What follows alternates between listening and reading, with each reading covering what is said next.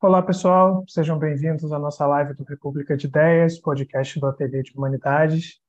Hoje a gente está se reunindo aqui com um grande time para bater um papo sobre as eleições presidenciais, é, legislativas também de 2022. É, esse assunto que já tem acompanhado a gente, de certa forma nos assombrado já faz algum tempo. É, então, antes de começar, eu quero apresentar aqui o nosso, nosso time hoje. Estou é, aqui acompanhado, como sempre, do André Magnelli, nosso anfitrião e diretor e é, comandante do Ateliê de Humanidades. Diz aí, André. Salve, Lucas. Boa noite a todos. Salve, André. Também estou acompanhado da Alessandra Maia, da PUC, do Rio de Janeiro. Oi, Alessandra. Oi, Lucas. Oi, boa noite, pessoal. Obrigada aí pelo convite. Estamos juntos também do Felipe Maia, da UFJF. Fala, Felipe. Olá, boa noite a todos e todas. Valeu. E novamente aqui, Paulo Henrique Martins, já figurinha repetida do nosso podcast. Fala, Paulo. Pessoal, olá, Lucas, André, Alessandra, Felipe e toda a galera aí. Valeu, Paulo. É, então, a gente vai começar, então, para levantar a bola, né? É, essa conversa é uma conversa bem geral mesmo, bem ampla. A gente está querendo pensar e enfim, trazer aqui para o público algumas das conversas que a gente já tem, inclusive, é, é, compartilhado lá no grupo do Ateliê de Humanidades, enfim, entre nós. Tenho certeza que falar sobre as eleições não é nada estranho para nenhum de vocês também. É, e, bom, alguns temas né, me saltaram, me vieram, assim, a cabeça enquanto pensava nessa pauta, né, conversando com o André também. É, primeiro, e algo, digamos assim, um pouco mais urgente, né, um pouco mais a, a, a curto prazo, curto, médio prazo, é, foram os resultados do primeiro turno. Né? É, em particular, saltou, né, foi algo que surpreendeu aí a muita gente, uma discrepância em algumas das pesquisas de intenção de voto. É, ressalto, em particular, por exemplo, a eleição para para governador no estado de São Paulo, e também alguma discrepância nas intenções de voto e nos resultados concretos do, do, dos votos para o Bolsonaro. É, ainda nisso, também vale lembrar é, é, o saldo não só da eleição presidencial, mas da eleição nas casas legislativas e do Senado. Né? É, alguns disseram que a gente teve uma confirmação e outros até um avanço, de certa forma, da onda é, conservadora, da direita, da extrema-direita, é, no Senado, em particular no Congresso, né? É, pelo que pelo que é, pelo que vejo, a gente teve assim dos 513 parlamentares escolhidos, né? 237 podem ser considerados mais à direita, é, enquanto 141 mais para a esquerda, né, que seria uma divisão de 46% para 27%. É, é claro que aí, enfim, as questões de os, as fronteiras se embaralham um pouco entre esquerda, direita e centro, né?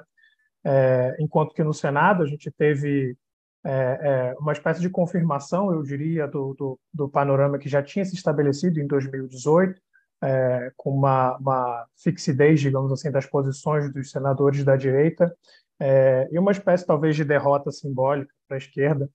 É, e, enfim, isso indica muitas coisas né, para o nosso enfim, para o futuro, é, haja visto assim, a possibilidade da eleição do Lula, o que isso significaria em termos da sua reeleição, da, da sua relação com o Congresso, com o Senado. É, então, eu queria primeiro levantar esse tópico para a gente conversar aí sobre o que, que significa né, essa discrepância nas pesquisas é, e, junto com isso, o que, que isso significa é, é em termos da, da expressão da, da, da, onda conservadora, né, se é que a gente pode falar de uma onda é, é, no Senado e, e, nas casas legislativas. Aí eu deixo aí aberto para quem quiser começar.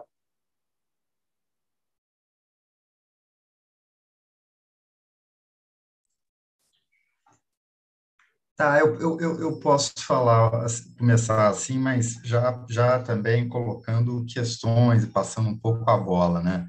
É, o que eu acho assim, o, o resultado do primeiro turno, ele é muito complexo, né? A eleição brasileira, ela é essa eleição em particular, né?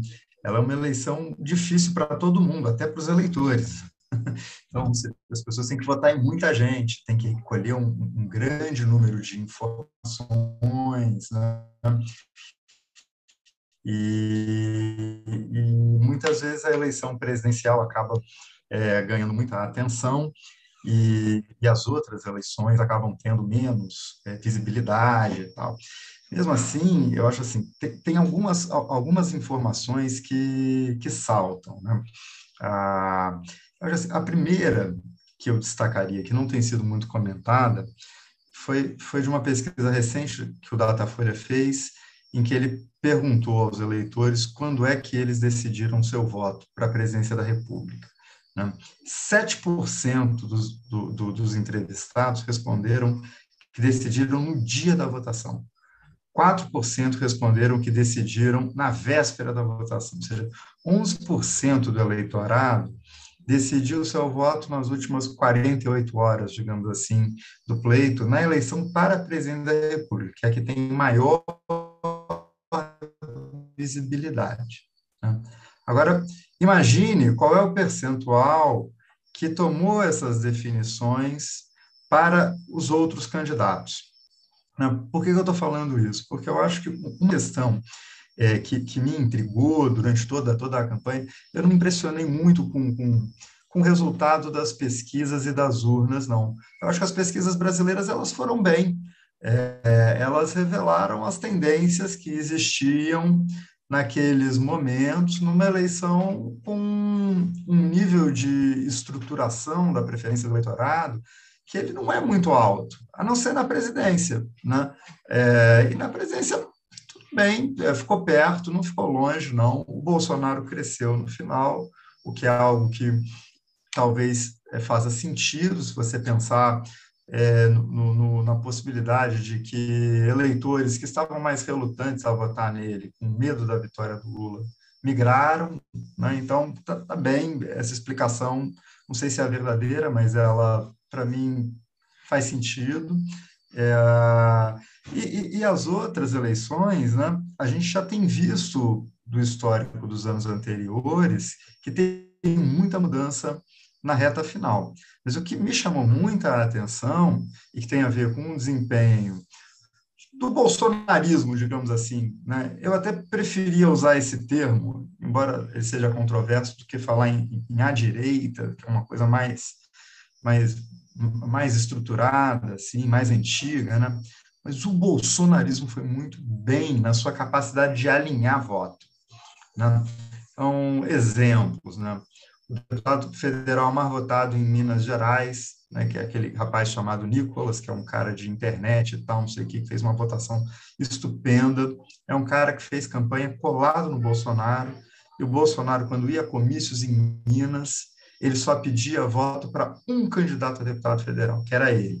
E o cara gravava, a, a, o Bolsonaro recortava e martelava nas redes sociais, né? ou seja, uma estratégia que se mostrou muito efetiva e que não era tão usual. Né? Outros candidatos a presidente evitam pedir voto para deputado federal, que isso gera ciumeira, tal, não sei o quê. Mas, ou seja, eles foram capazes de verticalizar. Né? A votação da Damares em Brasília, muito significativa. Né? Até porque a Damares concorreu ao Senado em Brasília contra a Flávia Arruda, que era ministra da Casa Civil né, do governo Bolsonaro. Ou seja, o, o, o, o governo tinha dois candidatos ao Senado. Né?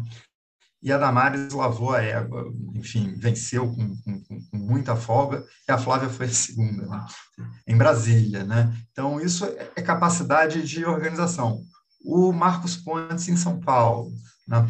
Mesmo com o Haddad tendo um bom desempenho, essa coisa Márcio França, um político conhecido, havia Janaína Pascoal, havia né, outros candidatos à direita, não houve dispersão, houve concentração.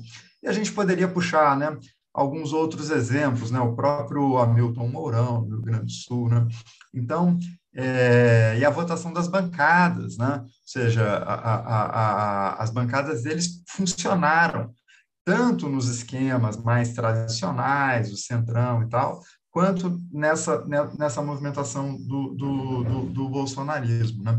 Então, isso mostra um movimento político com muita capacidade organizativa, né? com muita capacidade de fazer a sua mensagem chegar com autoridade para uma parcela muito representativa do eleitorado. Né? Isso se soma a, um, a, uma outra informação que eu acho relevante, que, que, a gente vai ter que passar por ela depois, né?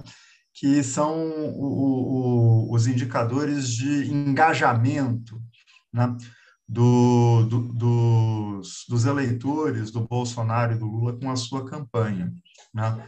As, as, novas pesquisas estão usando uma coisa que eles chamam né, de eleitor provável, né, o likely voter, uma metodologia americana, que tenta medir o quanto o cara tem interesse pela eleição, para ver se ele vai mesmo votar ou se esse cara pode, de repente, desistir e tal.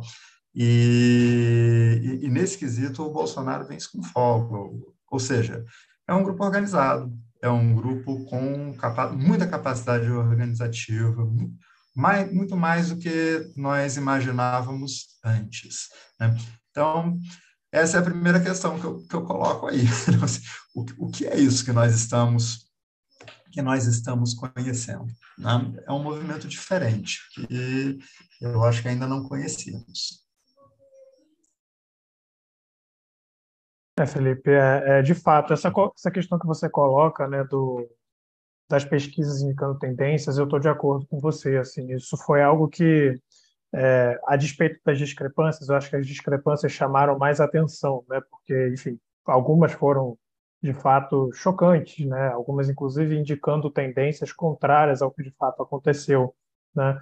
É, e isso trouxe uma, um pouco de, de é, é talvez, um choque aí é, mas, de maneira geral, eu, eu, eu, concordo que as pesquisas foram boas em indicar certas tendências, até porque, voltando né, para o caso da eleição presidencial, é, esse índice dos 11% indecisos, né, de fato, foi aquilo que fez uma. uma a, trouxe aí uma, uma, é, uma, um resultado além da margem de erro né, para o Bolsonaro, que, em termos de margem de erro, ele estaria ali dos 39 aos 40, na verdade, dos 36 aos 39, e, e ficou lá em 43 né?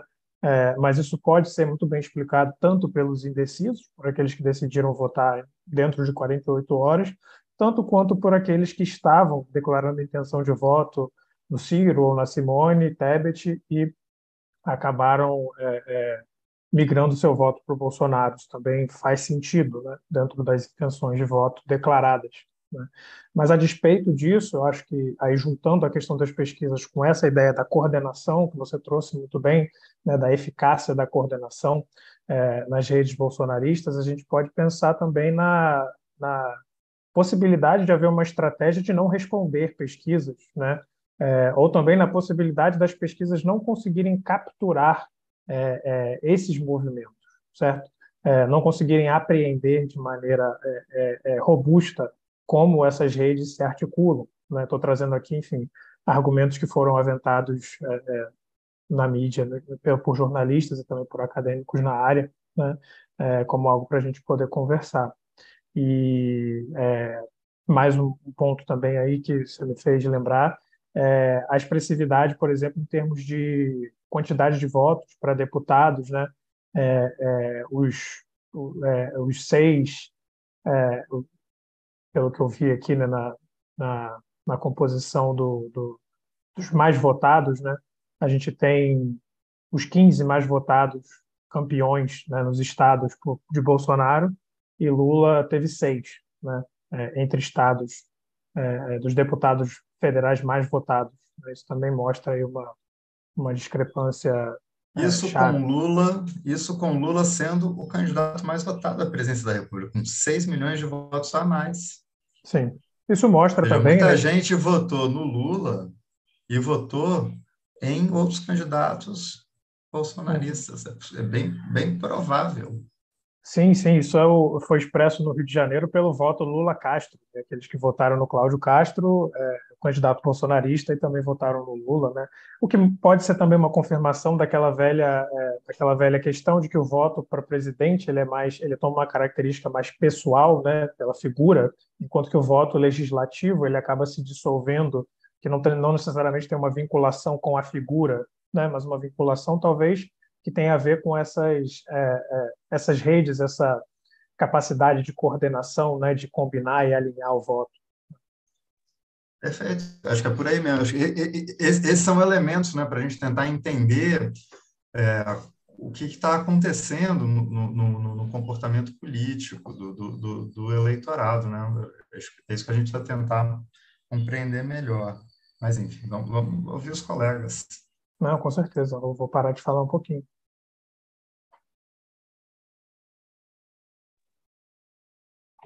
Oi, então vamos, né? É difícil falar com essa interlocução tão qualificada, mas é, tentando pensar, já que se falou do Rio, eu falo aqui do Rio, é, essa dinâmica, né?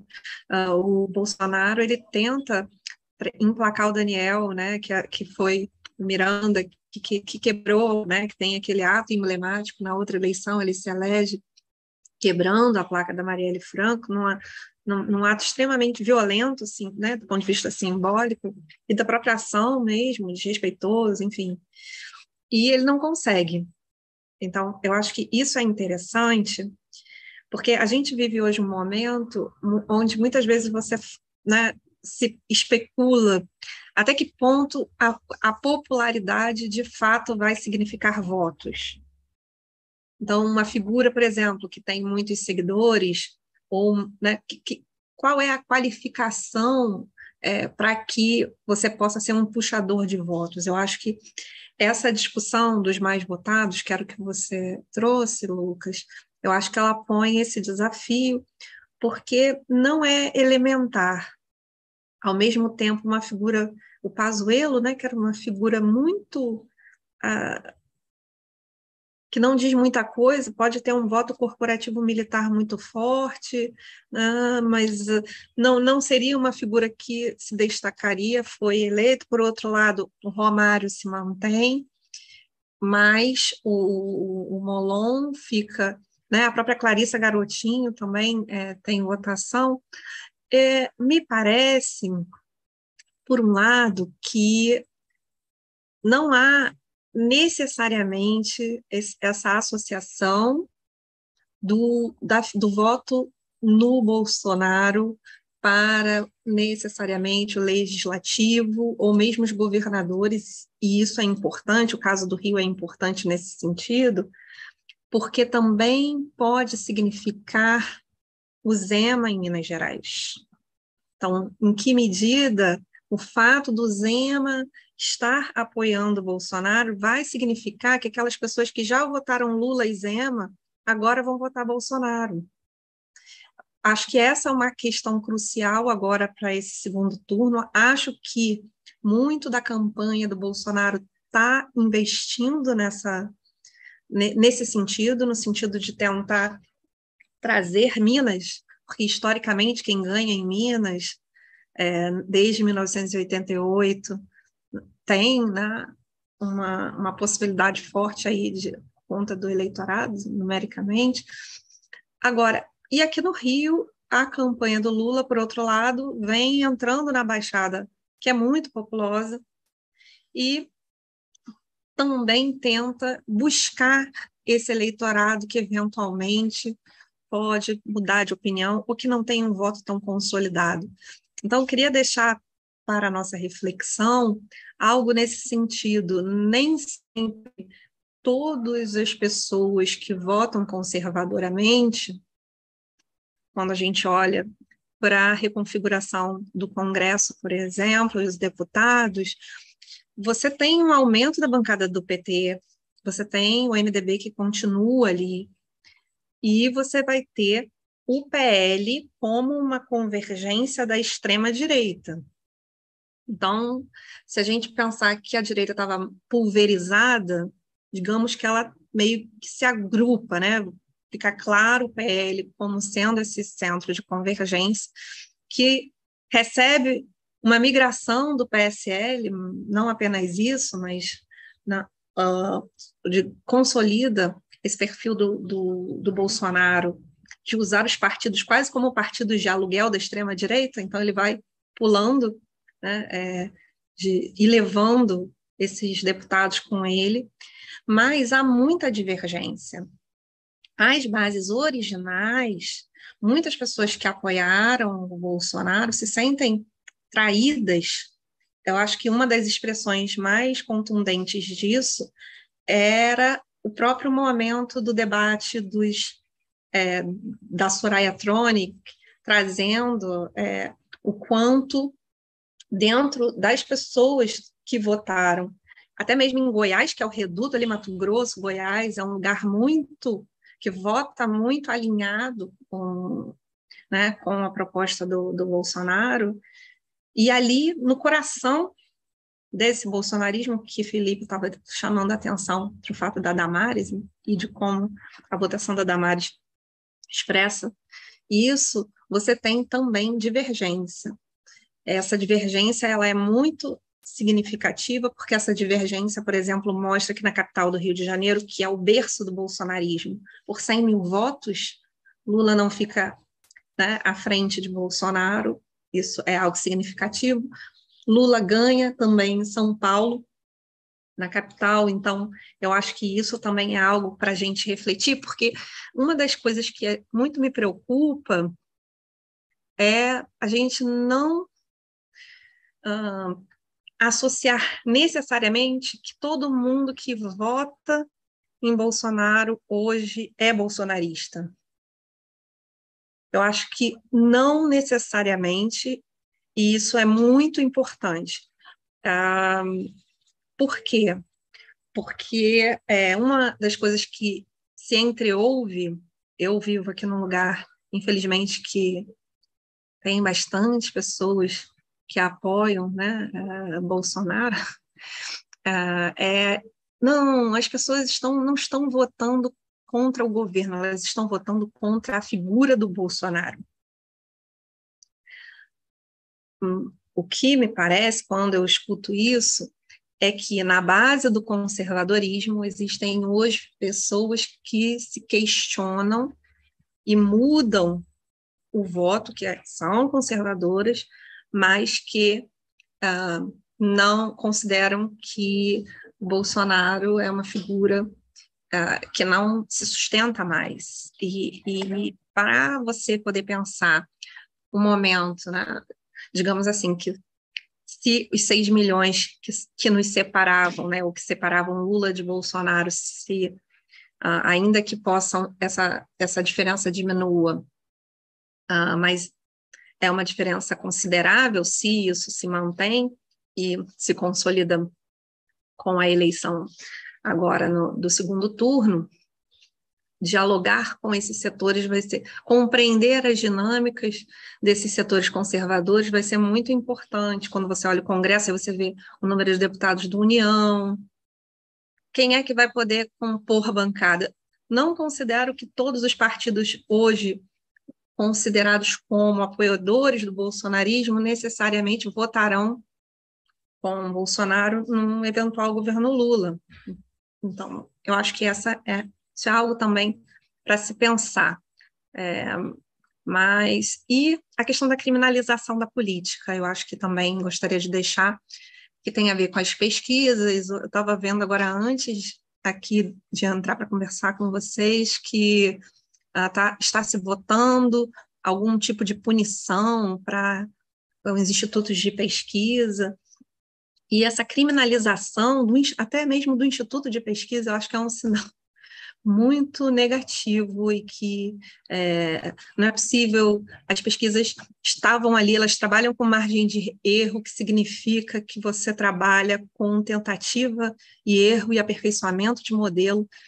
E hoje a, a, essa, essa, essa perspectiva de, de anticientificismo ou de uma perseguição é, do, do, do, erro é, é, é tão, é, é, tão sintoma do tempo, me parece, que é, a gente também precisa estar tá muito atento para esse processo que agora também querem votar para que cinco dias antes da eleição não saia nenhum resultado de pesquisa. E trago isso para. Acabei de ver essa informação que está sendo votado e trago para vocês também para ouvir a opinião de vocês a respeito do assunto. Isso.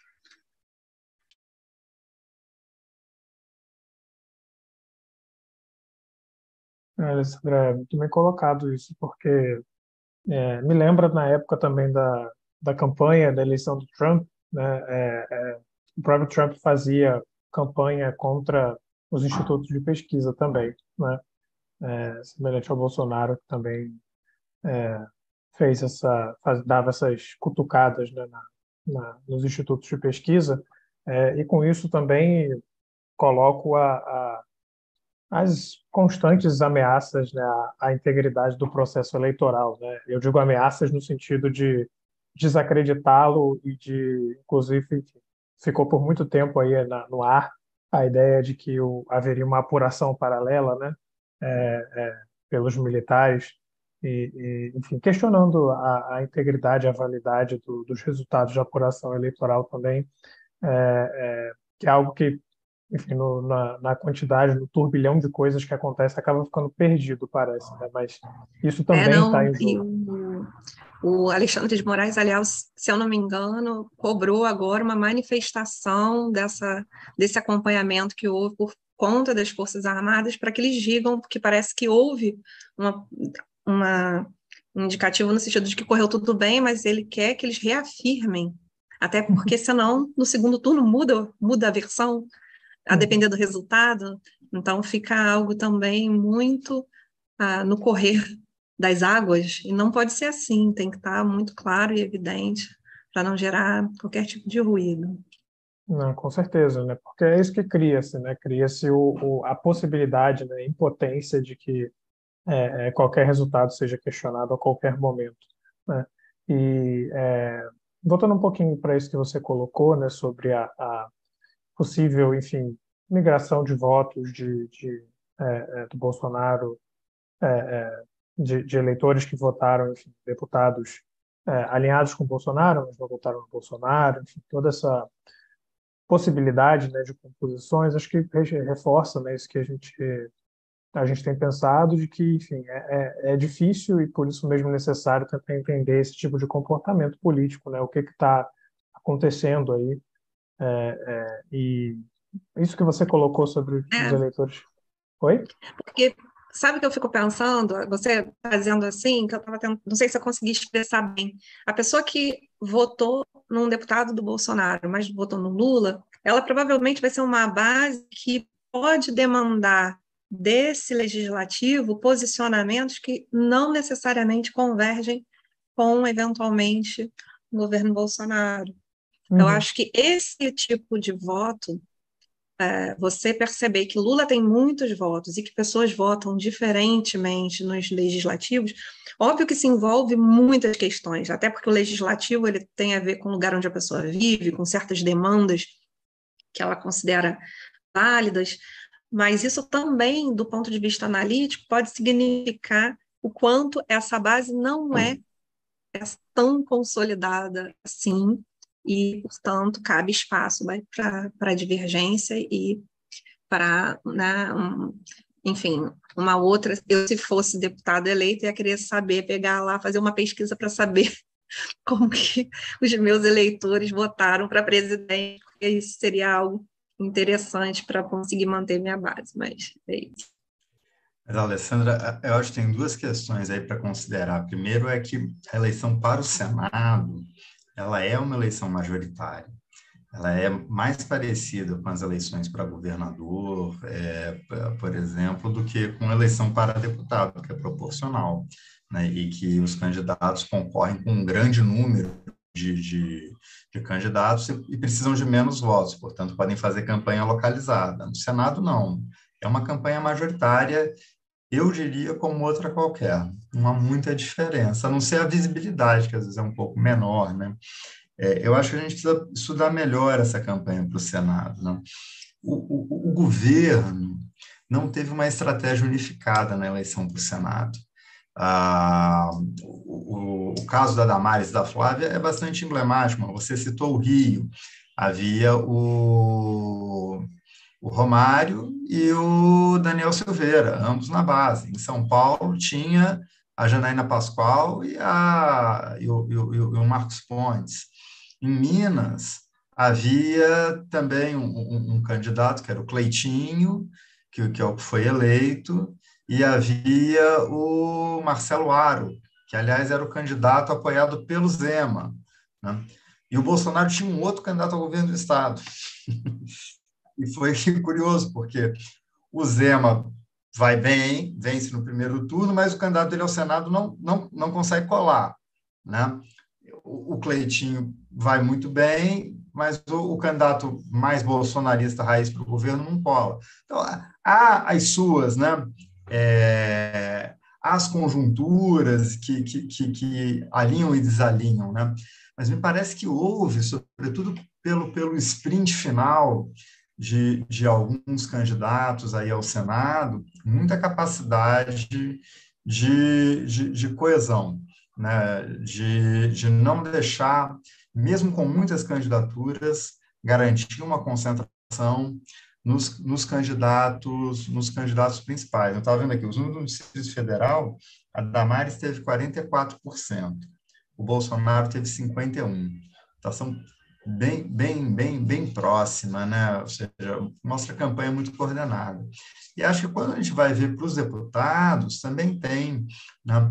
É, que não é necessariamente coordenação direta do Bolsonaro. O caso do Nicolas é um caso em particular, mas muitos outros talvez passe por outras estruturas, né?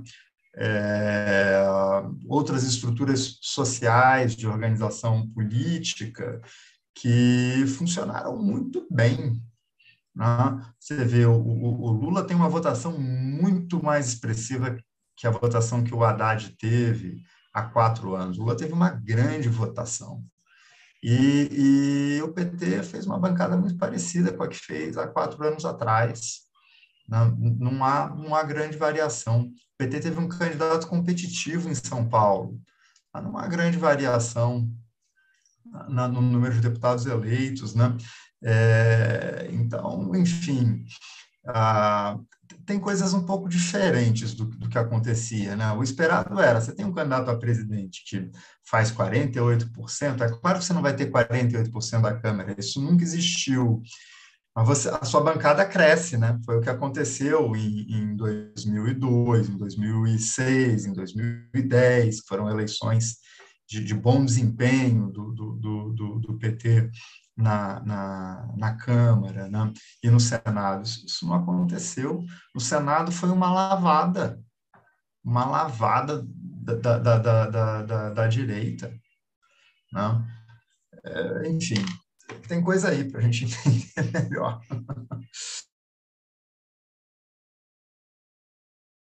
É, não, tem, tem muita coisa aí, tem muito caroço nesse angu, porque é, são formas, enfim, talvez formas diferentes de entender essa disjunção, né, entre enfim, voto expressivo para presidente e inexpressivo para em outros níveis, né, tanto no Senado quanto na é, deputados estaduais e federais.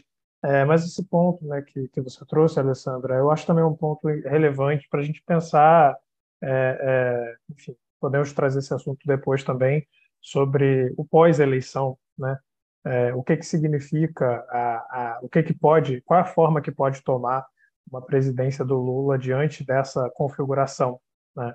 É, que enfim a gente não sabe, é claro, a gente tem como especular e tudo mais, mas é, é fica fica aí talvez a esse receio, né, de que a, as tendências do, do, do Senado, das casas legislativas, é, signifiquem que a gente tenha que não tem nenhum otimismo, nem um otimismo cauteloso, mas talvez um, um pessimismo otimista. Não sei qual é a, disposição de sentimento para a gente ter nessa situação.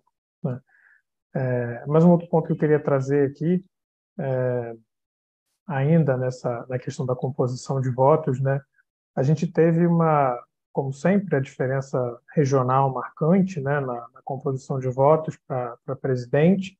É, e a gente teve também, né, dado que eu vi aqui é, pelo Datafolha, né, de que as cidades é, com maior número da população é, é, beneficiada pelo Auxílio Brasil tiveram um crescimento de votos para o Bolsonaro de 2018 para 2022, né, que era uma coisa que meio que já se esperava, né, de que o Auxílio Brasil fosse é, de certa forma, alterar um pouco as escalas aí.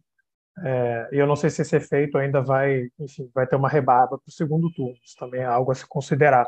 Porque pode ser que sim, pode ser que isso ainda tenha um, um efeito delay aí atrasado que é, é, respingue para a votação no segundo turno. Aí eu queria levantar essas questões também, para a gente pensar outras matrizes, outras formas de pensar esse resultado. Né? É... Vai lá, bandeirinha. Lá vai. Eu fazer uma, uma, uma, leitura mais regionalizada, né? Mais regionalizada.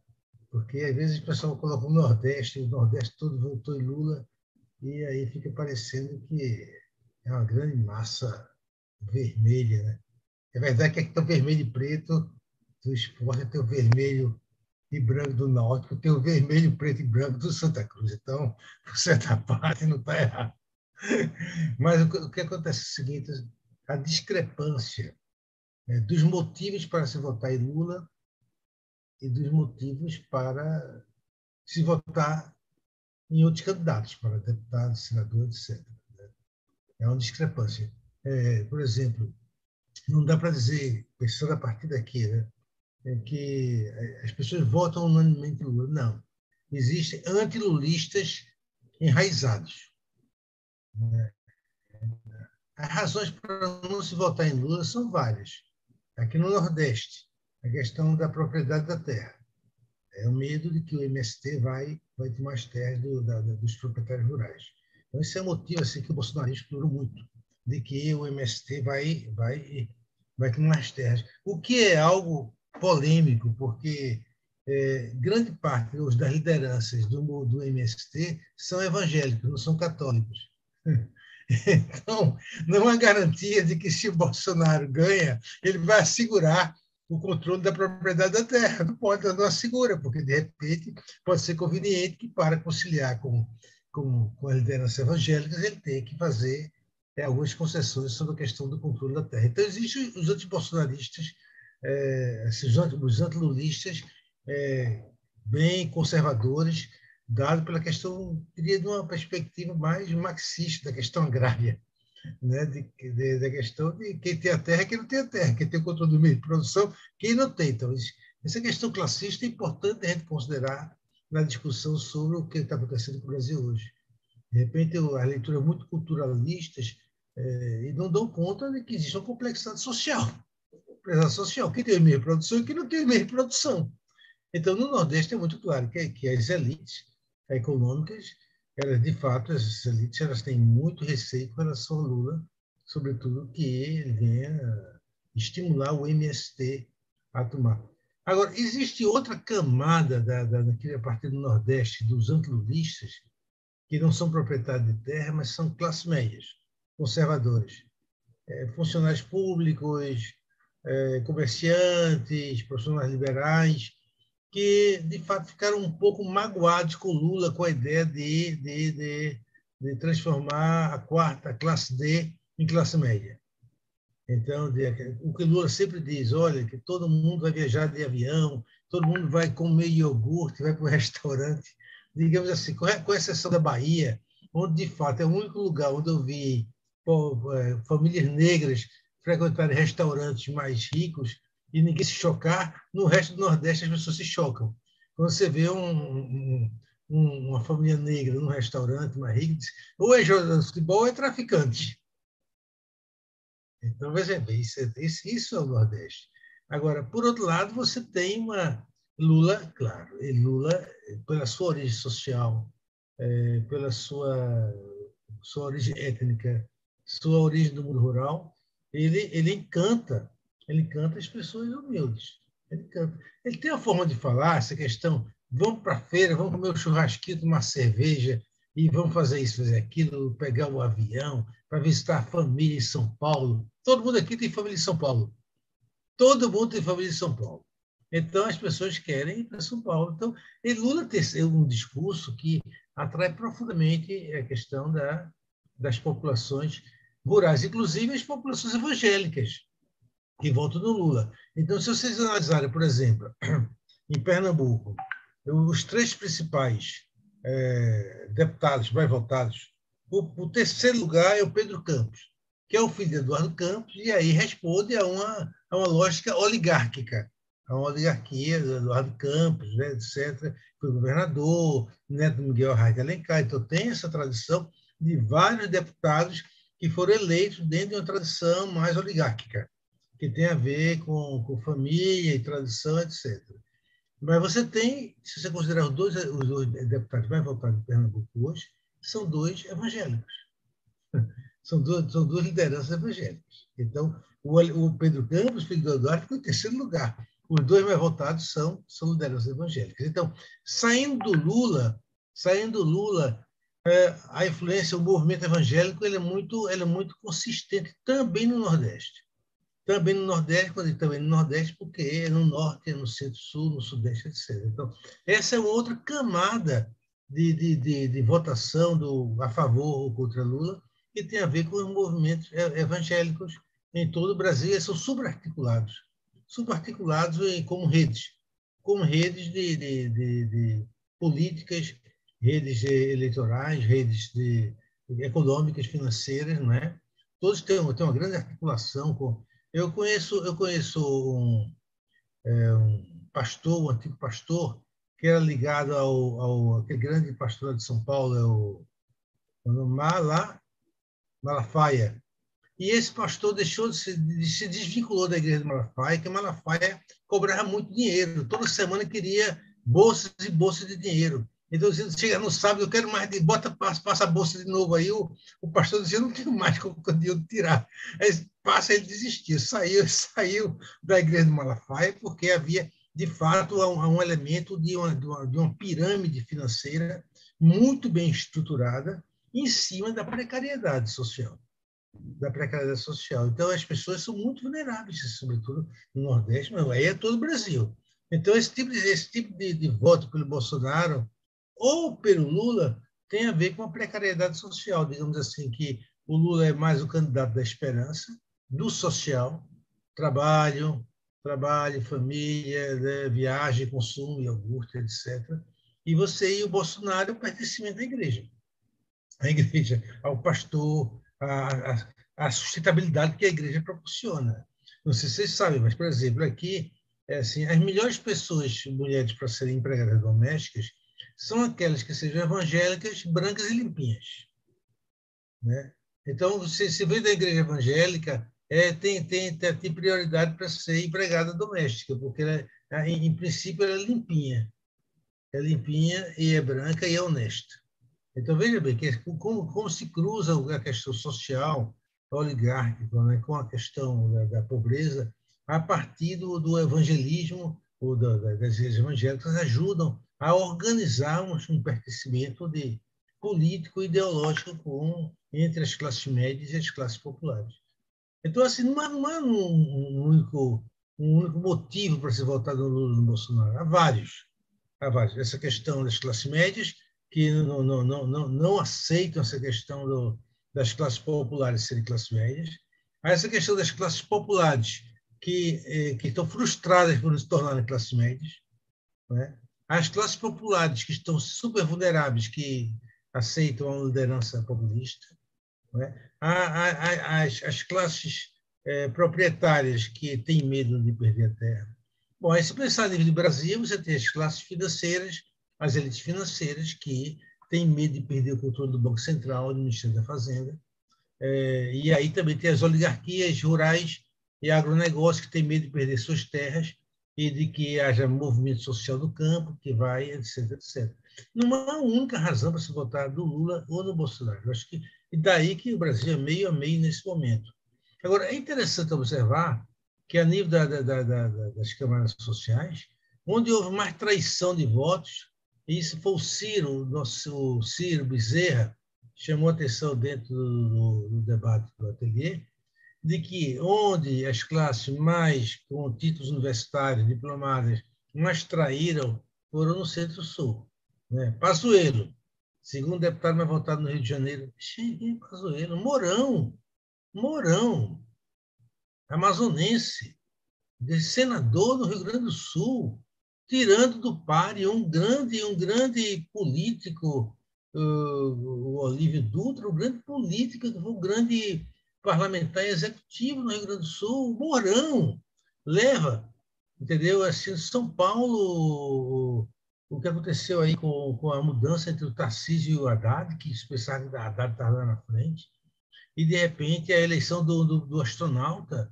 O França, um grande político tradicional de São Paulo, e, e o astronauta vai, vai em frente. A Damares, então, houve uma série de traições no centro, no sudeste, no centro-sul, que não aconteceu no Nordeste, geral.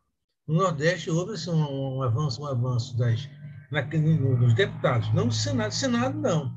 Senado não houve traição, mais ou menos foi mais ou menos planejado. Mas no, no, nas câmaras de deputados houve, houve traição, houve esse assim, avanço dos, dos, dos religiosos. Agora, no Centro-Sul, houve traições. É evidente que chocaram todos nós, porque não se esperava na pesquisa que, o, por exemplo, que Damares ganhasse ou que o Mourão ganhasse, ou que o, o general fosse segundo é, deputado mais eleito. Então, aí há uma complexidade que demonstra finalmente assim, que é uma, uma, uma, uma divisão do Brasil entre sempre o tradicional e o moderno, dois Brasis.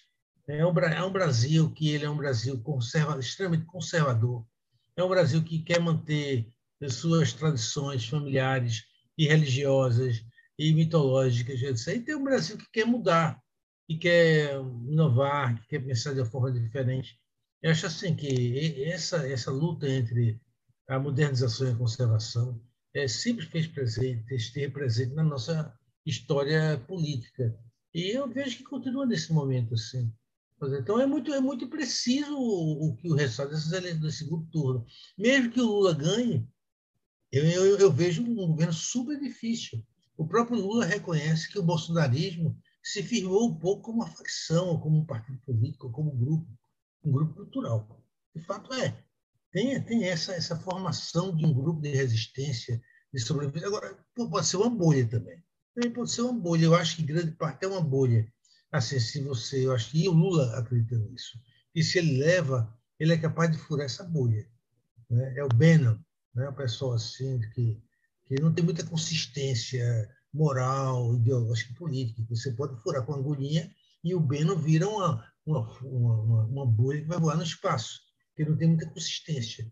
Eu, como eu vejo assim, eu não vejo muita consistência no Bolsonaro, nem no Eduardo, nos filhos. Não tem muita consistência. Essa, a gente vai voltar talvez a discutir isso, mas essa, essa última debate não tem consistência. Não tem consistência. O, o mote é o seguinte: a verdade se a verdade se afirma pela repetição da mentira.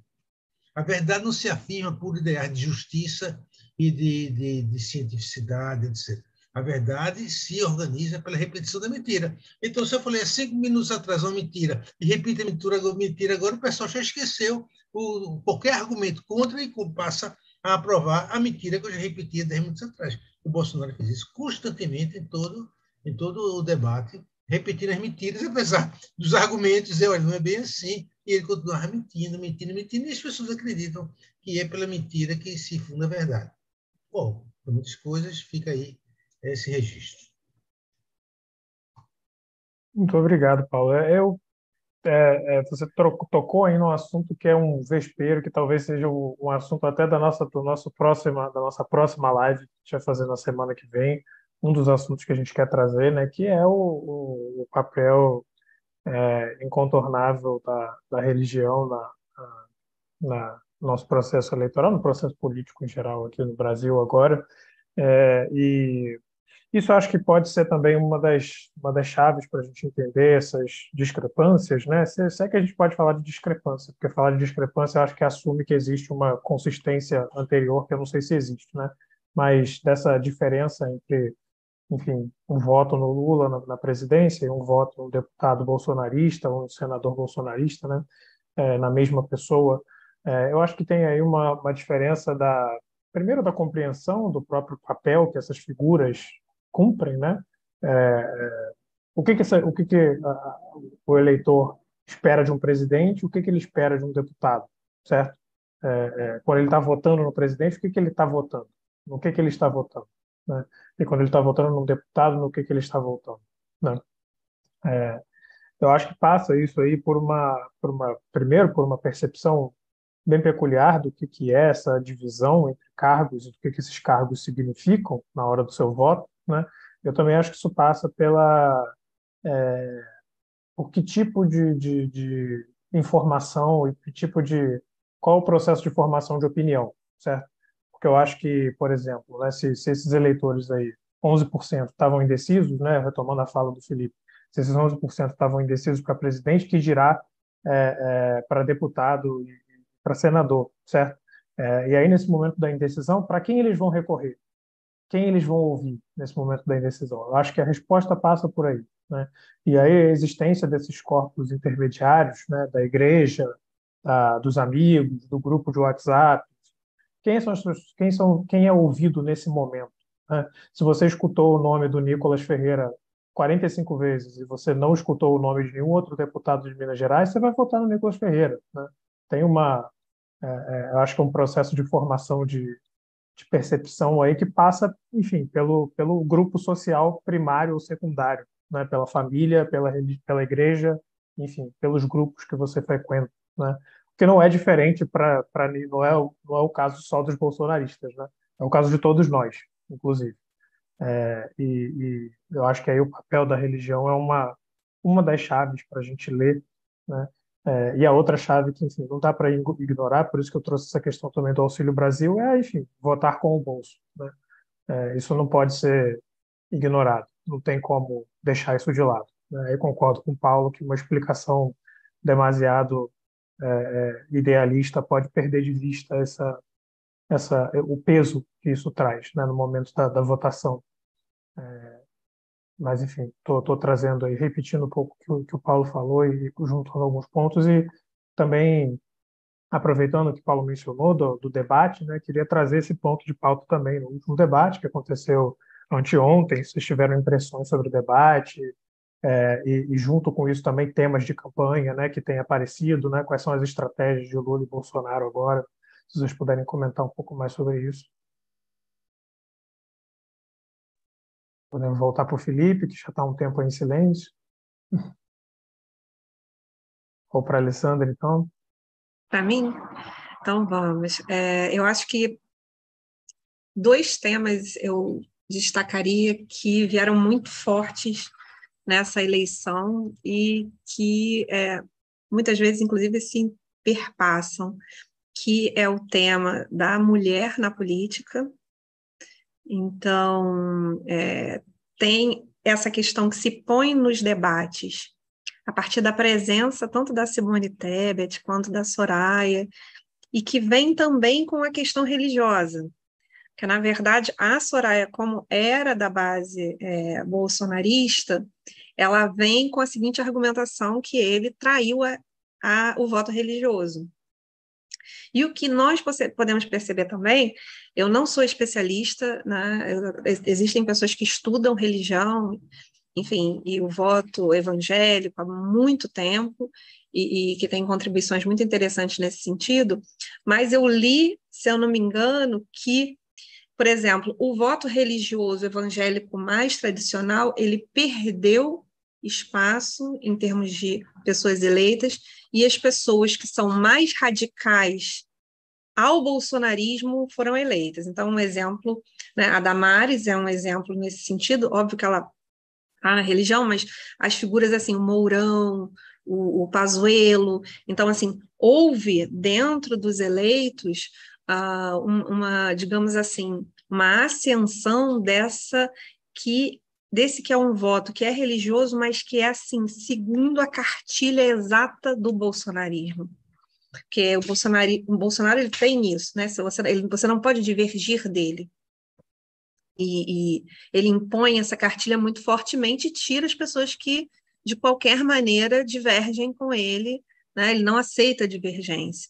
Então, é, eu acho que esse é um dos traços fortes e é, o debate ele é esse momento aonde surge, onde isso é usado com o Kelson, que né, na, no debate aquilo tem um peso, é, é, é curioso, porque eu não acho exatamente que as pessoas assistem ao debate. Eu acho que muitas pessoas não assistem ao debate, mas o debate hoje ele gera pequenos vídeos E esses vídeos, sim, eles são repassados extenuadamente, ou memes e por aí vai. Então, você edita, tanto que no último é, debate, o Bolsonaro ficava assim: Lula, vem aqui, vem, vem aqui ficar ao meu lado.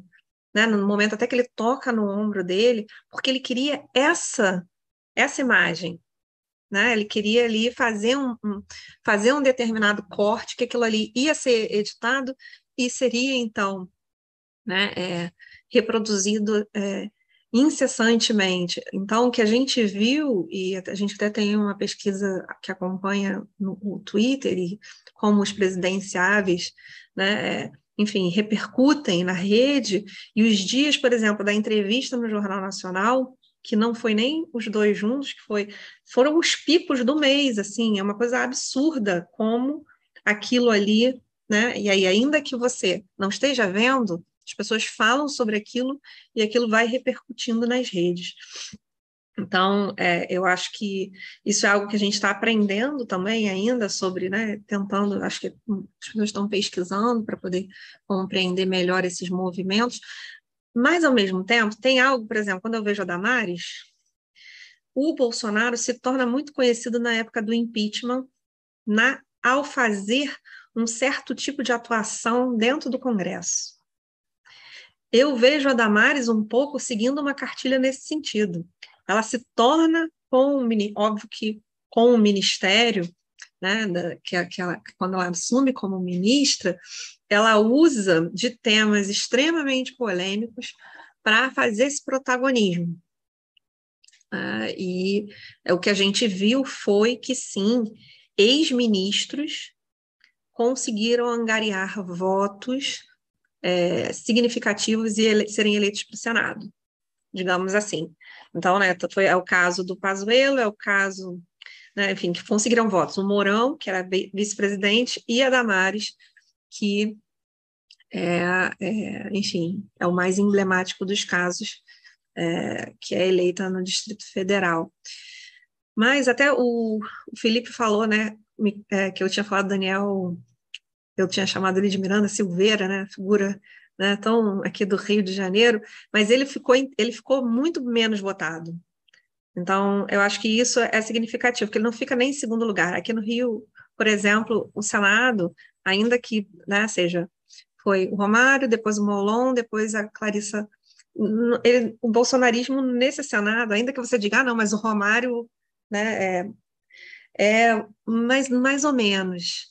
É, se você conversa com as pessoas, ele não é uma figura atrelada assim, né, de uma forma tão contundente ao Bolsonaro. Então, eu acho que ele se descola. Da, da, e, mas é isso.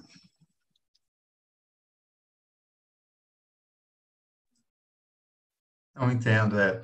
A minha leitura assim, em relação ao segundo turno é, é que talvez o dado, o dado mais significativo é a enorme inércia na intenção de voto no segundo turno. Né? Eu estou usando a palavra aqui propositadamente. Né? É, a, ao que parece, o eleitorado se dividiu logo após o um primeiro turno, ah, de forma mais ou menos, não sei, talvez equilibrada. A distância entre os dois candidatos fica mais ou menos a mesma, e desde então, nas pesquisas, o que aparece são oscilações. Né?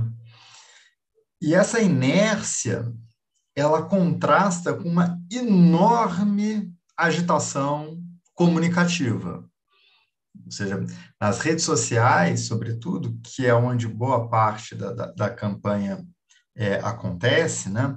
É, onde boa parte da comunicação política acontece, né? A, a, é, é, onde se, se constitui a atualidade política, digamos assim, né? Na, na, nas redes sociais, o, o volume de mensagens é absurdamente grande, né? E, e, isso não move posições. Né? A imagem que eu, que, eu, que eu fico pensando é que estabeleceram-se é, mais ou menos duas trincheiras que estão muito bem postas. Né? E as campanhas a, a, a, trocam artilharia pesadíssima, não é? É uma coisa engraçada. A gente usa uma imagem da, da, da, da Primeira Guerra Mundial, mas para um mundo muito diferente, né? É, mas artilharias pesadíssimas, táticas de guerrilha, né? e, e, tudo isso. E qual é o efeito? O que se tem são pequenas oscilações assim ah, em que a gente não consegue ver muito bem, né? É, então acho que é, é, é um pouco isso. O que me parece é que existe uma grande batalha pelo engajamento. Né? Ou seja, o, a, as duas campanhas precisam motivar muito fortemente o, o, o seu universo de eleitores possíveis, porque é uma eleição que pode ser decidida por 5 milhões de votos, o que numa, numa num eleitorado do tamanho do brasileiro, que ultrapassa os 100 milhões de eleitores, é muito pouco. Né? Então, é uma campanha muito diferente né, das que a gente já viu. E, e ela acabou se tornando uma campanha ah, em que não há discussão de futuro, não há, não, não há discussão de programa, os candidatos não falam, não, uma ideia clássica né, do, do, de campanha brasileira, vou modernizar o Brasil, o Brasil vai ficar parecido com a Europa, com... Isso não aparece. Né? O que aparece é o Lula dizendo que é, no meu tempo era bom, né? e, e vai ser de novo, e o Bolsonaro dizendo não, não vai ser, vai, vocês vão virar a Venezuela. E aí o, racismo enorme, né?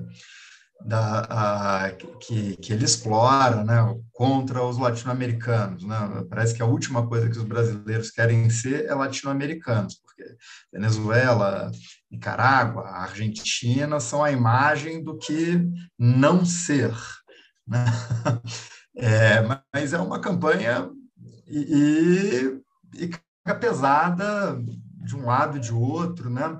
É, para tentar intimidar o, o, o, eleitores indecisos, eleitores que talvez pudessem migrar de um lado daqui para lá, de lá para cá, né? mas num quadro de muita inércia nas, nas, nas, nas intenções de votos. Né? Enfim, é um pouco assim, estou também compartilhando é, é, preocupações, né? Eu não sei o que, o que esperar do, dos próximos dias, mas, enfim, talvez a gente possa deixar isso para uma rodada final. ah, mas é complicado. O tema religioso entrou na pauta, o tema democrático me parece que refluiu, né?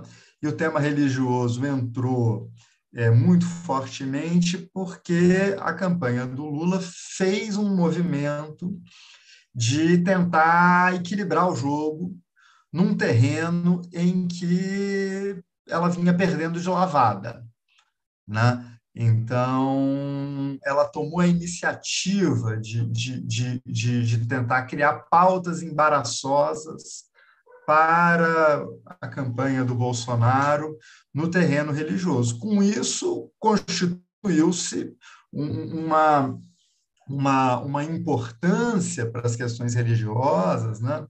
é que, que não era tanto assim. Né? Existia, mas era mais localizada no tema do aborto e tal. É, a, a, a esquerda, em geral, lidava com isso de um modo mais ecumênico, mais embalado na ideia da laicidade, tentando separar mais. Né? Mas hoje é preciso dizer, não, eu sou cristão. Né? É, houve também uma certa reação de setores da Igreja Católica, né? então é também uma, uma outra questão interessante que apareceu, né? e a meu ver um pouco preocupante também, né? porque é, é, ela ainda me parece muito carregada pela leitura conservadora do tema da relação religião e política. Não, certamente, é, isso é um, esse é o ponto né, é, da, da transição de temas, né? Tipo, a ideia da democracia realmente, que há pouco, antes do primeiro turno, estava, enfim, o tempo todo sendo discutida, a gente tinha chamadas, né, enfim, é, é, é o TSE pedindo que os candidatos reconhecessem publicamente a, o processo eleitoral, a gente tinha isso, isso, o tempo todo presente no debate mesmo, primeiro debate para presidente também, é, e agora é, é, a pauta religiosa volta e volta nessa, nessa modulação em particular, né, como se fosse uma, uma forma de, é, numa lógica de, de, de autenticidade, né, tipo, qual deles dois é mais é, autenticamente cristão ou autenticamente religioso do, do ponto de, íntegro do ponto de vista religioso. A discussão torna-se essa, né?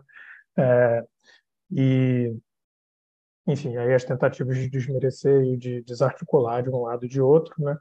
É, que é um e... pouco, né, Lucas? Acho que a expressão que você usa de autenticidade é boa, porque é um pouco uma tentativa de tentar pegar de empréstimo a autoridade moral que a religião oferece, né? E ao mesmo só que ao mesmo tempo é demonizando o outro, né? Então aí a, a coisa fica num, num registro é, muito, muito, muito, muito, muito duro, né? É, mas é isso, né? Ou seja, mais uma vez a, a política chamando a religião para dentro, para tentar infundir autenticidade, legitimidade, né? Sem conseguir se sustentar com as suas próprias pernas. Né? Uhum.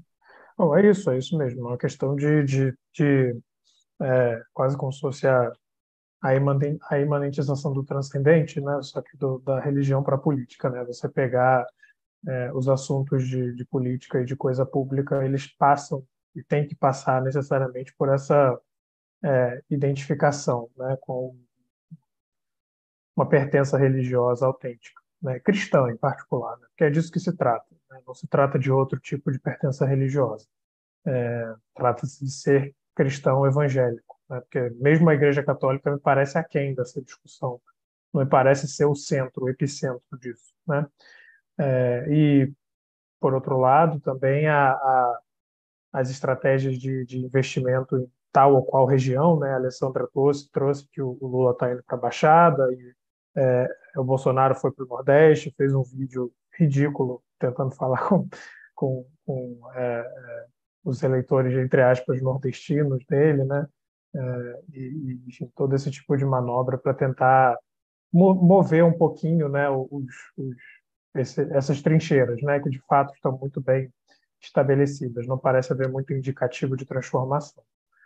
Lucas, sabe que é interessante, é, conectando a fala do Paulo com o Felipe, a tática da mentira que é uma tática militar de guerrilha da contra-informação, é, ela é curiosíssima nesse, né, né, nesse embate, porque, por exemplo, se você pegar o tema da segurança, ao invés de se tratar de propostas para segurança, o que no rádio, se vocês ligarem o rádio, vocês vão ter o desprazer de ouvir, por exemplo, a questão do Bolsonaro, da campanha do Bolsonaro dizendo que os presidiários todos votam no Lula.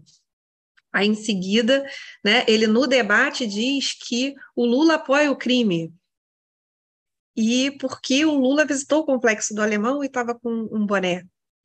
E é curiosíssimo, porque ele, ele em seguida, né, ele repete mentiras, coisas que ele não pode provar, né, mas mescla essas informações que são inverdades com algumas outras, e, esse, esse, e aí esse ambiente que Felipe retratou da rede, que fica o tempo todo trazendo, quando a pessoa vem a público e repete essa dinâmica, é, a, a sensação que, que, que, que fica é o tempo todo assim, né? Aí o, o te, várias vezes ao longo do debate o Lula fala: você está mentindo, porque é um pouco assim é, esse, esse parâmetro de que não, de que é, é, há, de que há que se pontuar como é que a gente vai pontuar essa dinâmica da mentira? Eu acho que isso é muito grave. Isso é muito grave, porque isso é algo que, que está e que é preciso dar uma sinalização de que, olha, esse, esse tipo de argumentação não pode, não pode continuar. Esse tipo de, de, de, de, ação política ela é extremamente destrutiva, né? É, e ela tem assim, o resultado é, é terrível, porque gera um, uma, uma inclusive um patriotismo que não é um patriotismo que é muito curioso isso, porque não tem patriotismo nisso, né? Tem muito mais um voto autointeressado, que as pessoas estão votando porque acham que aquilo ali né, é, vai trazer maiores benefícios para elas e chamam isso de patriotismo. Então, assim, acho muito complicado e acho que é um problema que a gente vai ter que continuar pensando como lidar com esse tipo de retórica. É bom, o grande problema da, da, das fake news aí, que também é outro que, enfim, né? Não, não dá, dá pano para manga para discutir, mas é, é, é, também uma. Eu acho que está, tá, de certa forma, ligado às estratégias de guerrilha de comunicação né, que tem acontecido agora. Né? Inclusive, por exemplo, a notícia lá do. ficou circulando a imagem do Bolsonaro no templo maçom. Né? É, o que, que isso, o que, que isso para mim, né, indica para a gente é, é que Bom, o ponto é, é, é, a informação que afeta, certo? Não é a informação que que diz alguma coisa verdadeira, mas é aquela que confirma alguma coisa que você já esperava, de certa forma. Né? É, é, não, não, é importante que seja verdadeiro ou não. O importante é que é, é, ecoe, de certa forma, alguma, alguma coisa que você já esperava que fosse verdade. Né? Então, por isso que acho que mesmo a estratégia de checagem, né, de desconfirmar, dizer, não, isso não é verdade, isso não é verdade, isso não necessariamente leva a alguma coisa. Né? É, não acho que esse seja o, o, é uma coisa que é importante de se fazer, né? até porque é o que dá para fazer no momento, né? mas eu não acho que vai no, no coração do problema. Né? É... Bom, como a gente já está aí há uma hora e quinze conversando, eu vou passar para vocês para considerações finais e, e no final, então, eu retomo a palavra e encerro aqui. Queria agradecer desde já pela presença de todos, pela sua presença, Alessandra, Felipe, Paulo, André, que está aí na retaguarda de bandeirinha. É, mas, enfim, passo a palavra para vocês, considerações finais e, e logo nos vemos. Eu queria, eu queria tomar a palavra porque o Itamar Lages fez uma pergunta aí e que eu acho que ele coloca um ponto da, da, da discussão que não foi colocado, que é a questão da pauta social e econômica. E quando nós trabalhamos a questão aqui religiosa, política, não trabalhamos isso. O Itamar traz essa questão para todos nós, que eu acho que deveria ser considerado ali, que cada um falasse dois minutinhos. Eu vejo assim, Itamar, a sua questão importante, porque, é, de fato, o governo Lula, pelo governo anterior, foi um programa de pós-desenvolvimento, assim, de, de, de, de neodesenvolvimentismo, né? neodesenvolvimentismo, retomar a questão da ação do Estado, sobre né, políticas públicas, políticas de infraestrutura, políticas sociais, etc. etc. E, e, e é interessante quando você diz como conciliar uma, uma, uma ação pelo Estado com a questão da valorização do consumo. Eu não vejo eu, eu não vejo problema. Eu não vejo o governo Lula, os dois governos do PT, como sendo um governo de um programa socialista. Eu vejo muito mais um programa social-democrata é, é, moderado, liberal moderado, no sentido de, de valorizar pelas estatais a construção de infraestrutura, o Estado agindo no desenvolvimento, gerando emprego, renda, é, de melhoria das escolas públicas, que é excelente em termos de, de construção de uma democracia liberal, social liberal, é o investimento na cidadania, como ele fez, inclusive, no consumo, no consumo do iogurte e, e outros bens é, digamos assim, de, da atração, de atração popular. Então, não vejo, o que eu vejo agora mais problemático é nesse novo governo Lula, eventualmente ele ganhar, como é que fica sua proposta social-democrata. Eu acho mais complicada, porque, porque aconteceu uma coisa interessante, houve um deslocamento. O debate PSDB, PSDB com o PT era muito assim, o, o, o programa neodesenvolvimentista e o programa neoliberal, privatista. Eu acho que quando entrou essa questão da possibilidade de um capitalismo oligárquico religioso, é, organizado pelos pastores, controlando o sistema político brasileiro, as elites financeiras ficaram assustadas. Elas ficaram mais assustadas com os pastores que com Lula. Então, nós, nós achamos simpático que as elites financeiras apoiam o Lula. Eu não sei se nós deveríamos achar simpática a ideia. Eu não sei. Elas estão apoiando mais o Lula porque elas estão assustadas com os pastores, com, com, com a barganha dos pastores com relação a, a recursos financeiros para as igrejas. Quer dizer, é mais fácil controlar um governo centralizado através de uma autoridade constituída que seja capacidade de, dialogar e negociar, do que com milhares de pastores, todos querendo acessar a favores dos bancos para programas filantrópicos. Entende? Então, é, é, eu acho que é um, é um drama meio, é meio melancólico tudo isso. Mas eu sempre acredito que a possibilidade de uma vitória do Lula, o Itamar, eu vejo como a possibilidade de furar uma bolha. Eu acho que grande parte do bolsonarismo é uma bolha. Porque é a bolha da mentira mesmo. Não tem consistência programática entre políticas sociais, política econômica. Não tem, não tem, né? A Alessandra falou, não tem. É uma bolha que você reafirma pela mentira. De repente, é, entra um governo, um executivo apoiado pelo, pelo Supremo Tribunal Federal, pela Justiça, e aí pode dar uma, uma boa freada no processo midiático da, da, das bolhas etc., e permitir uma, uma reorganização do sistema político. Essa seria a grande esperança. Não pelo programa do Lula nesse momento, que não tem programa, mas por, pela possibilidade de furar uma bolha, uma bolha da mentira, das redes virtuais. Bom, eu acho que é isso. É interessante o tema que o Itamar colocou aí. E aí, um abraço, gente. Até a próxima, né? Minha parte, né? Mas ainda fica até vocês falarem. Joia, então, deixa eu aproveitar também para dar minhas considerações finais. É, importante tema da economia e da, da, questão social, sim, eu acho que o que põe o Lula na frente é a memória que as pessoas têm do poder aquisitivo que elas tinham antes, como era a vida em outro momento. É óbvio que houve um desgaste, mas é, o que mais me assusta, às vezes, quando eu vejo setores conservadores da elite brasileira falando, uh, é como é que, num governo tal qual esse que vivemos nos últimos, nos últimos quatro anos, que em determinado momento houve até um plano das forças, das forças Armadas, eu não sei se lembra, de um certo desenvolvimentismo, que eles propuseram algo temerário. Hoje, externamente, a gente tem o um exemplo da primeira-ministra inglesa, pós-Brexit também, ou seja, de, um, de que não existe essa garantia de que Paulo Guedes vai fazer algo que não romper o teto de gastos, isso não está nem um pouco dado. E isso é algo que, às vezes, eu escuto pessoas repetindo isso como se fosse, ah, não, mas, sabe, isso é, existe alguma garantia, e tudo o que vem nos últimos quatro anos é que não existe nenhuma garantia de plano econômico né, é, ou de qualquer projeto político econômico para o país, né, que esteja claro e explícito. Então, nesse sentido, ainda que é, e concordo com o que falamos aqui, que o, essa forma de contra-guerrilha votada né, pelo atual presidente, ela prejudica muito o debate público, ela estagna o país, que o país está estagnado, não consegue se decidir nada, porque é com, ou é com ele ou é contra ele. E mais ainda, faz com que não se discuta os temas que são importantes, com que haja um debate público sobre o que a gente precisa decidir para o nosso futuro.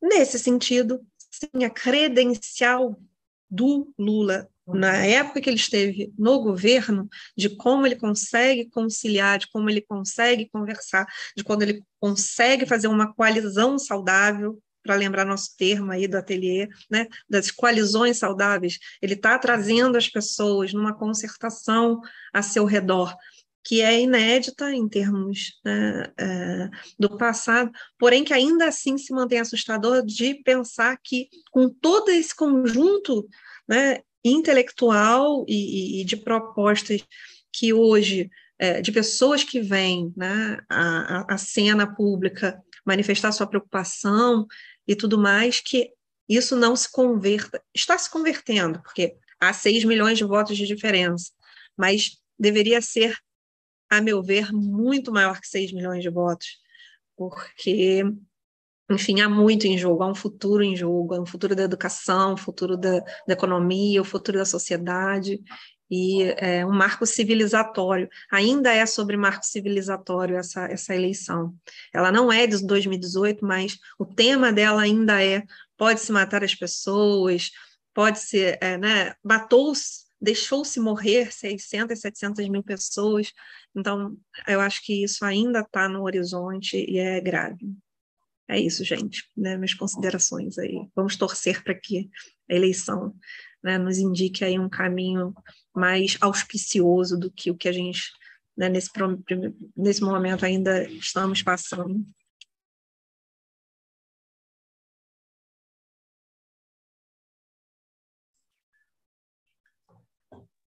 É, não, bom, eu acho que a gente tem muita coisa aí para ir conversando e, e, são, são muitos temas, o, o tempo acaba sempre ficando muito curto, né? Eu acho que essa questão é, de se é uma bolha ou se não é uma bolha é uma questão que precisa ser debatida. A minha impressão é de que não é uma bolha. Eu acho que é há, há organizações sociais muito fortes que ganharam uma, uma, uma capacidade de ação política, né? Que aprenderam a, a, a fazer política nesse, nesse período e que isso não, não, não, não se desfaz, até porque são muitos mandatos, são compromissos, são interesses, né? É, muito bem estabelecidos. O Bolsonaro em si, eu não sei, uma eventual derrota dele talvez signifique uma, um, um, desbaratamento do tipo de liderança dele. Não sei, aí precisaria conhecer mais a relação dele com os outros, o tipo de compromisso né, ah, que, que, que poderia rolar aí. Mas eu acho que em qualquer cenário, há, há, há organizações sociais mais sólidas, né? E isso tem a ver também com, com, formas distintas de relação que a sociedade tem com o Estado. Né? Há, setores é, da, da, da, da, população que estão empenhados em estratégias verdadeiramente de competição e sobrevivência individual, né? o que significa que se relaciona com políticas públicas de um modo muito diferente, né? que espera da, da, da, do Estado algo muito diferente, né? ou seja, a ideia de um Estado que garanta ordem e estabilidade de preços, para muita gente faz sentido, né? Ah, e, e, não, e, e, não digo apenas em, em, setores economicamente muito dominantes, mas também em segmentos de batalhadores ah, e de gente que não tem expectativa de outro tipo de relação com, com o Estado, com os poderes públicos. Né?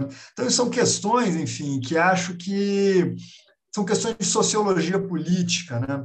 mais até do que, do que do exame do movimento dos atores nesse ou naquele momento né, da conjuntura para gente, a gente ir tentando entender. Né? E acho que uma questão grande, né, a, a macro questão que a gente ainda é, é, precisa ir pensando é que esse mundo que a gente vive né, é um mundo que não, não, não, não oferece é, uma garantia é, básica para a sustentação de democracias liberais, né? ou seja, a, tem muita gente pensando em alternativas, não é isso? E não é pela esquerda. né? Então, é, essa, essas alternativas se abriram. Né? Você diz assim, ah, o país vai ficar completamente isolado. Aí o cara diz, não, a China vai ter problema nenhum com o que acontecer aqui a Rússia também não, a Arábia Saudita também não, a Venezuela também não, não é? A Hungria também não, a Turquia também não, os africanos também não. não. Né? Então, é, é, a, a, Pax Americana e, e, e, aquele tipo de consenso né, ah, que, que, que, já se chamou de neoliberalismo, nas suas melhores versões, a Nancy Fraser chamou de neoliberalismo progressista, não é isso? Ou seja, o tipo de consenso que armou política e economicamente a globalização dos anos 90 não existe mais. Né? Esse é outro mundo. Ah, então, eu acho que é, essas são questões que vão ser determinantes para a gente pensar questões como papel do Estado, desenvolvimento da economia, política social, né? E, e, e provavelmente houve, eu, eu, acho, no Brasil, e aí eu já encerro aqui o que eu queria dizer, eu acho que houve uma percepção de que podemos ter muitas divergências sobre política econômica, sobre o tamanho do Estado, ah, isso e aquilo e tal, mas o nosso caminho é pela institucionalidade democrática, até porque é, é ela que nos permite discutir essas coisas. Né? Então, o tipo de coalizão que se constrói em torno do Lula, para mim, é, é, é um indicativo de que uma parcela expressiva da sociedade percebeu que a nossa via é orientada por 88, é orientada por uma institucionalidade democrática básica que nos permite discutir programas econômicos, nos permite discutir programas sociais em termos que, que, que nos permitam, inclusive, experimentar, ter governos de um tipo ou de outro, né? a testar, a ver que tipo de políticas podem ter continuidade, como algumas tiveram de 88 para cá, né? e foram eh, as que, inclusive, tiveram melhor resultado. Né? Ah, ou seja, de que há questões transversais que nos interessa manter e desenvolver, e que o ambiente da institucionalidade democrática é o único que nos permite fazer isso. Né? Então, eu acho, no fim das contas, é muito disso que a eleição se trata. Né? Embora essa não, não pareça ser a bandeira mais popular né? é, na disputa dos votos, mas politicamente eu acho que essa é a razão da coalizão que se forma com o Lula, né? e que poderia ser né, a, a um motivo político para construir né, um, um, programa comum de, de, de, de, governo. Né? Mas, enfim, espero que tenhamos a chance de fazer esse, esse, esse, esse programa e esse, esse bom combate aí. Mas é isso. Obrigadíssimo a vocês. Obrigado, Felipe. André, quer fazer alguma consideração?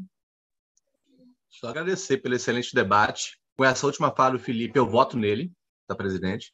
Tá? Muito forte a, a, a afirmativa.